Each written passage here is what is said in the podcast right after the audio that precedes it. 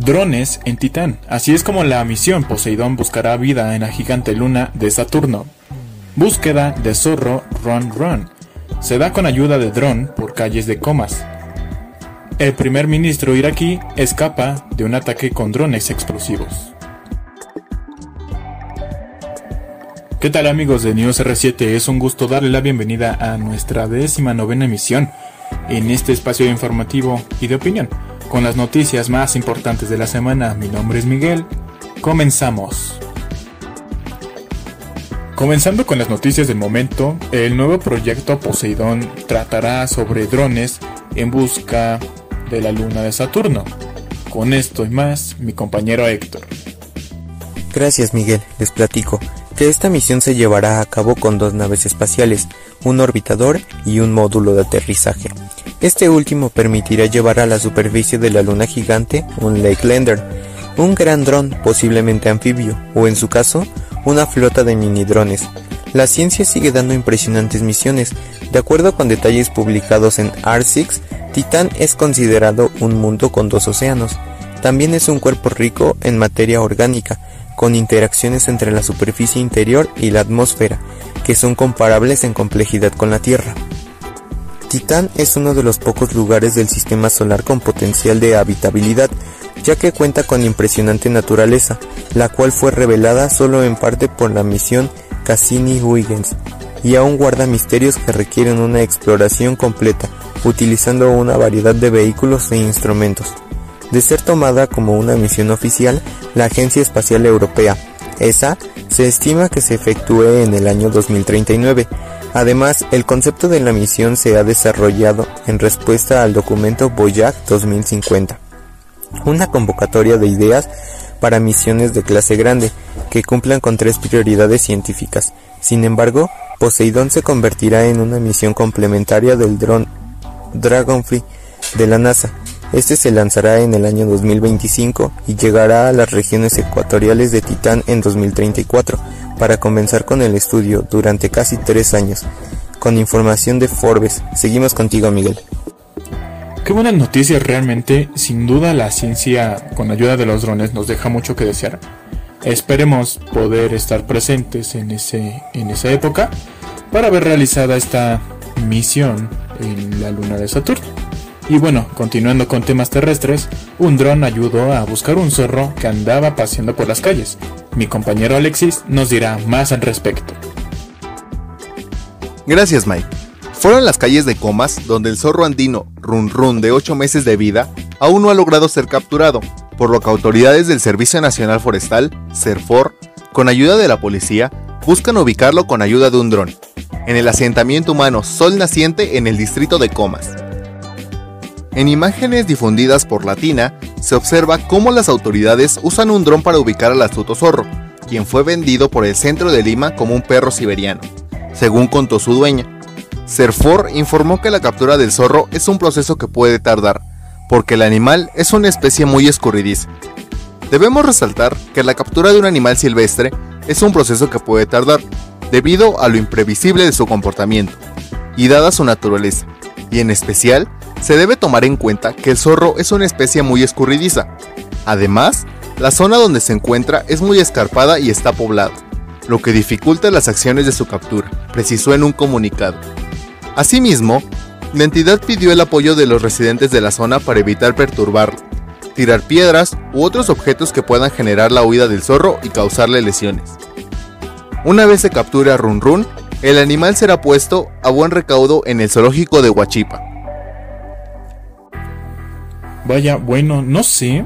Tal vez aún se confunden con un perro y un zorro. Pero esperemos que este amiguito pronto sea rescatado y llevado a un centro de ayuda.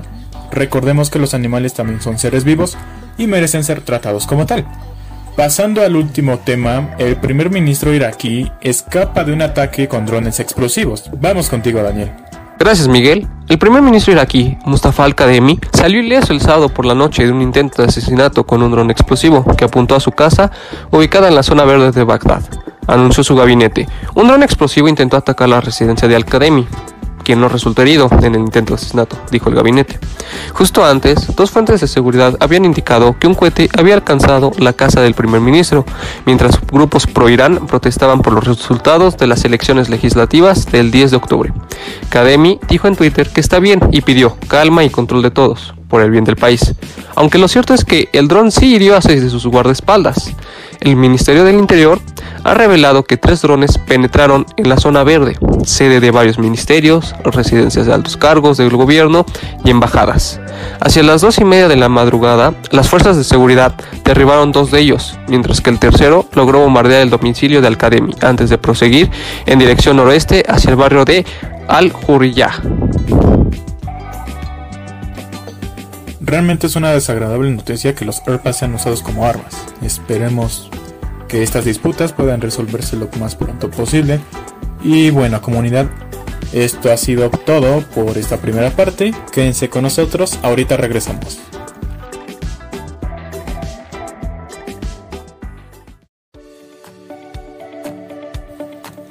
Hola, ¿qué tal? Sean bienvenidos a esta segunda sección, Aventurándonos, donde mi compañera Abby nos tiene interesantes noticias. Vamos contigo, Abby. Gracias, Mike. Las agricultoras extremeñas acceden a tecnologías para su trabajo. Es el caso del curso de pilotaje de drones que han puesto en marcha FADEMUR.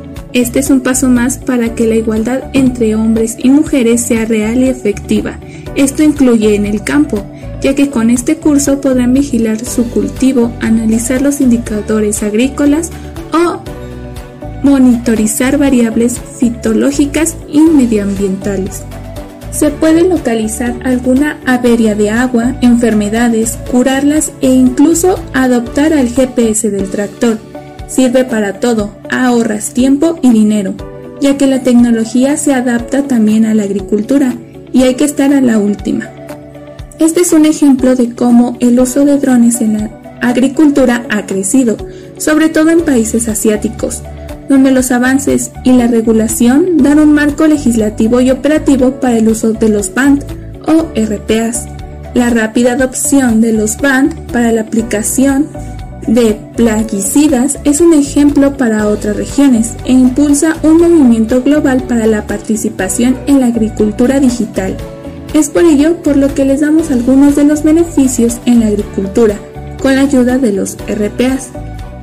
Las aplicaciones de productos fitosanitarios con drones garantizan una eficiencia del 80% comparada con otras tecnologías de aplicación como la bomba de espalda o la mochila, que es la herramienta más utilizada en los países andinos y en Centroamérica.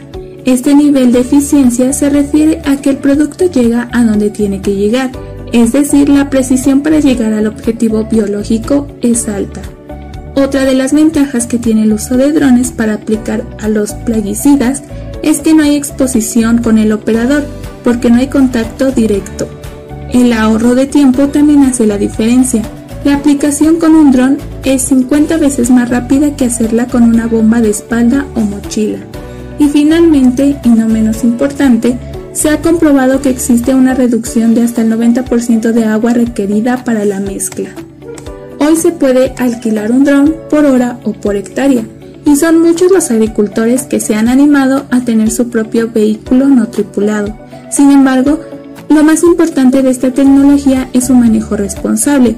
Aplicar las buenas prácticas agrícolas es necesario para sacar el mejor provecho a esta innovación.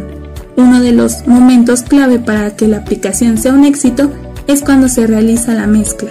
Es fundamental respetar el orden para incorporar cada producto y calibrar el dron previamente.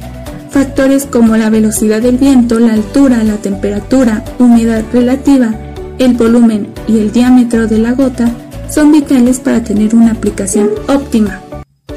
Poco a poco, las autoridades en Latinoamérica comienzan a emitir legislaciones que regulan la aplicación de agroquímicos con drones. Tales son el ejemplo de Brasil, Colombia, México, Ecuador y Costa Rica que están avanzando en el tema. Lo relevante a la hora de regular es motivar y facilitar la adopción de la tecnología y no frenarla. Bueno, esto ha sido todo por esta segunda emisión y seguimos contigo, Mike. Muchas gracias, Avi, por explicarnos un poco más sobre el uso de los AirPods en la agricultura Y bueno comunidad, queremos darle las gracias a todo el equipo de trabajo que trabaja arduamente para sacar adelante este podcast. Jimena y Salvador, les damos las gracias y un fuerte abrazo por su participación con nosotros. A nombre de todo el equipo del AirPass V7, les damos las gracias por escucharnos en esta nueva emisión. No olviden seguirnos en nuestras redes sociales activando las notificaciones para seguir interactuando nosotros con ustedes y ustedes con nosotros. Mi nombre es Miguel y nos vemos hasta la próxima.